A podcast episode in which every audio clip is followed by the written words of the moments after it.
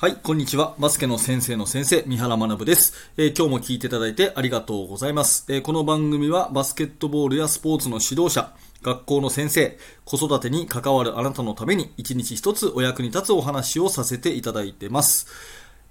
はい、本日のですね、テーマは、言ってもやめない子を育てようということなんですけれども、うーん、まずですね、私は学校の先生をやっていて、エピソードとしてですね、あの、面談とかでよくある悩みが、うちの子勉強しないんです、なんですよね。これ多分学校の先生だったら共感してもらえると思うんですけど、先生、うちの子は勉強しないんです。で、その悩みの二言目にはですね、勉強はしないけど、ゲームばっかりやるんですと。何度言ってもゲームはやめないんです。隠れてでもゲームやりますってね、よく言われるんですよね。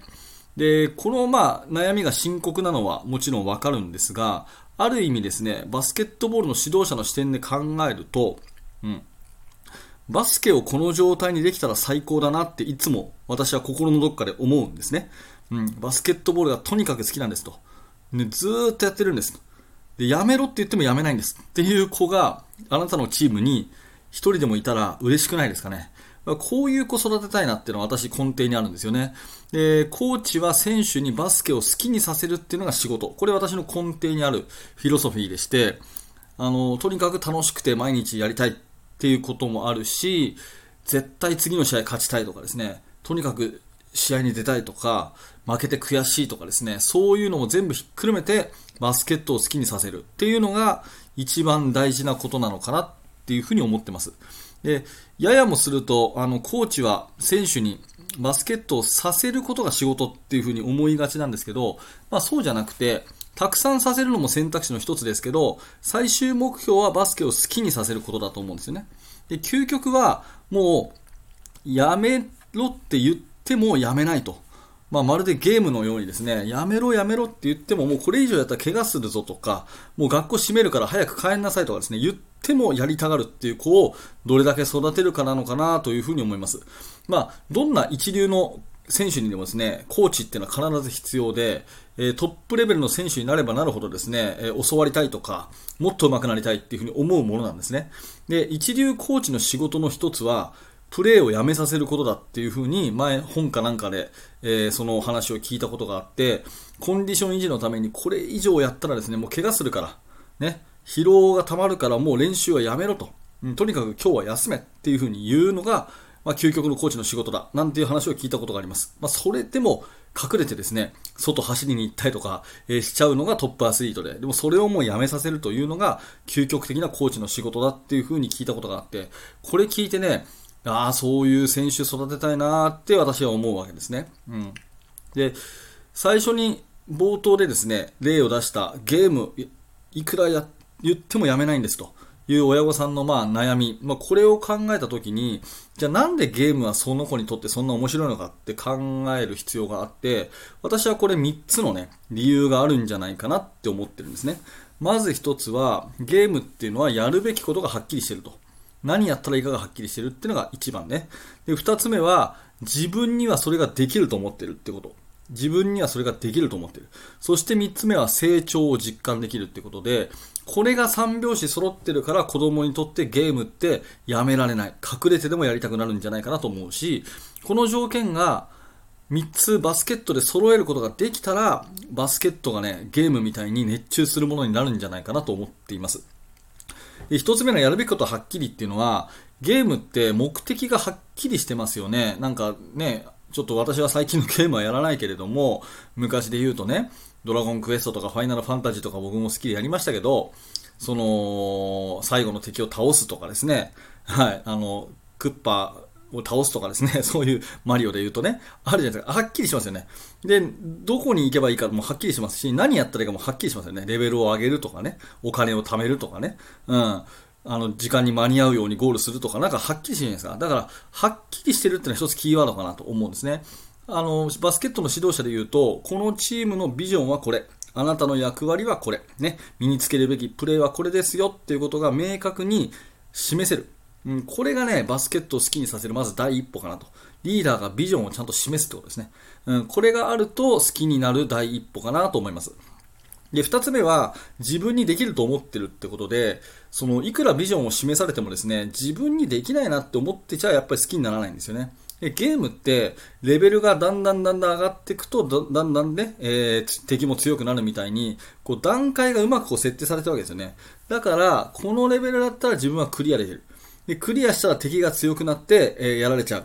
じゃあ次どうしようかってレベル上げてまたチャレンジみたいな感じでこう段階を踏んでですね自分ができると思ってるっていう設計がうまくされてるのがゲームの世界かなって思うんですだからバスケットも選手に指導者がね適切な課題適切な環境適切な支援を与えてあげて、要はレベルをこう合わせたり、ちょっと高めにしたりとか、いろいろそういうことをやってあげて、自分にこれできるんだと思わせてあげるってことをすると、バスケットがゲームのように熱中する対象になるのかなと思います。はい。で、最後は成長が実感できるってことで、ゲームはね、レベルがいくつとか、点数が何点とか、タイムが何秒とか、自分の成長を実感しやすいですよね。ああ、俺上手くなってるみたいなね、そういうのって分かりやすいと思うんですよ。だこれがやっぱ必要で、まあ、目に見える数字、バスケットのシュートの確率とかね、そういうものは数字にしてあげる。または目に見えないことも含めて指導者が伸びてたら褒めてあげる。うん、褒めてあげるっていうことをして、コーチの取り組みによってね、選手が成長を実感できるようにすると、これは熱中するんじゃないかなというふうに思うんですね。はい。ということでいかがだったでしょうか？話をまとめていきますけど、まあよくある親御さんの悩みで、とにかくうちの子は言ってもゲームやめないんです。ゲーム大好きでずっとやってるんです。どうしたらいいですか先生っていうね、その悩みは確かに深刻なんだけれども、バスケットボールの指導者っていうことに関して言うと、そんな状態にバスケットボールを好きにさせられたら最高だなっていうふうに思っちゃうわけですね。うん。じゃあなんでゲームがそんなに子供たちでハマるのかって考えたときに、私はやるべきことがはっきりしている。そして自分にそれができると思ってる。成長を実感することができるってこの3拍子揃ってるからゲームは言ってもやめないほど面白いものになってると思うし、これをね、バスケットボールの指導に置き換えて、え当てはめていけば、きっとバスケットボールもね、その子にとってもう言ってもやめないと。隠れてでもやりたい。うずうずしちゃうっていうようなものになっていくんじゃないかなというふうに思っているので、えー、ぜひですね、このお話を、まあ、きっかけにあなたの参考にしていただいて、バスケが好きで好きでしょうがないと言ってもやめないっていう子を育てることをね、えー、心がけて、えー、やられてみてはいかがでしょうかというお話でございます。はい。ということでありがとうございました。えー、このチャンネルではいつもこういった感じで毎朝バスケットボールや子育て、教育、ね、えー、少し幅広い感じでバスケットボールにまつわる話をしております。えー、今日の放送がちょっとでも面白かった、え興味が持てたという方はぜひですね、チャンネルをフォローしておいてください。この放送ね、あの、どのチャンネルだっけなってわからなくなる前にですね、チャンネルフォローのボタンを押しておいていただけると嬉しいです。それからグッドのボタンを押してもらえると、この放送がいろんな方に届きやすくなりますので、えグッドのボタンを押して応援してくださるととってもありがたいです。なお、この、えー、ラジオの放送原稿はですね、私のインスタグラムの方に全部原稿がアップされてます。えー、教科書代わりに、えー、復習に使えますので、えー、ものの十数秒でですね、今日の内容が復習できる、そんな形でインスタ作ってありますので、え、このチャプターにインスタのリンクあります。ぜひ、え、チェックしてみてください。よろしくお願いいたします。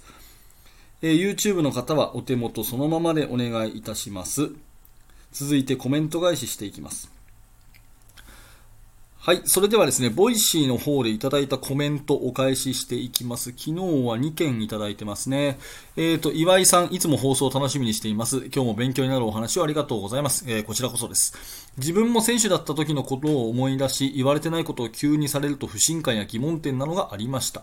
内容よりも説明不足、最後の行動まで示す、この2点をクラス運営や部活動経営に役立てていきますと。あいいですね。ありがとうございます。えー、ふと気になったんですが、三原先生の現時点での理想系のチームはどういったチームですか？ということで、えー、私がお返しした言葉は、自分のチームが好きで好きでしょうがないという子が、多いチームかなっていうことで、えー、コメント返させていただきました。今日の放送がね、まあ、その根底にある私の考えということで、えー、参考にしていただけると嬉しいです。えー、もう一つのコメントは、えー、ケンジみなみさんですね。いつもありがとうございます。えー、このラジオを拝聴して思ったことは、田中大輝さんの代表引退の発言には、リーグにとって突然であり、説明不足ではなかったのかということです。なるほどね。えー、プロはビジネス面での成功が、え存在そのものの前提となるので、契約選手もそれを理解すべきと思います。ベクトルを合わせてバスケを盛り上げてほしいし、我々庶民に夢を見させてほしいと願います。ということで、コメントありがとうございます。まあ、バスケットボールのね、代表がやっぱり活性化していて、えー、リーグも盛り上がってるからこそのいろんなね、問題点なのかなと思うので、きっとこれをね、えー、解決すると日本のバスケますます良くなるんだと思うので、えー、昨日の放送、代表引退騒動の問題点とはということでね、えコメントいただきましたけども、こういったことを、ああの、みんなで共有することがね、えバスケットの今後につながるかなと思います。コメント本当にありがとうございます。はい。さてですね、えっ、ー、と、今日のこのチャプターにリンクを貼っとくのは合わせて聞きたいで、そうですね、えー、岩井さんの方でお話があった最後の行動まで示すっていう、この放送を貼っておけますかね。えー、数日前の放送ですけれども、今日のお話に少しこう、あの、ビジョンを示すっていうことで言うとね、え少しこう共通するところがあるかなと思いますので、えー、ぜひ参考になさってください。合わせて聞きたいリンクからお願いいたします。はい。続いて、えお手元はそのままでお願いします。はい、えー、私はバスケの指導者の方に向けて無料のメルマガを、えー、発行しております。メールアドレスだけで登録ができます。完全無料で解約もすぐにできますので、えー、ぜひ一度メルマガの登録よろしくお願いします。登録していただくと、えー、1通目で限定の動画もプレゼントしております。その後はいろんなメール、えー、いろんなアドバイス、私からあなたにお届けしますので、えー、よかったらこのチャプターのリンクからメルマガの登録お待ちしております。はい、最後にお知らせもう一点させてください。えー、最後にバスケの大学研究室では現在進行形で手掛けている最新のチーム作りについて、えー、ほぼ毎日三原が2000文字ぐらいの記事を投稿しております。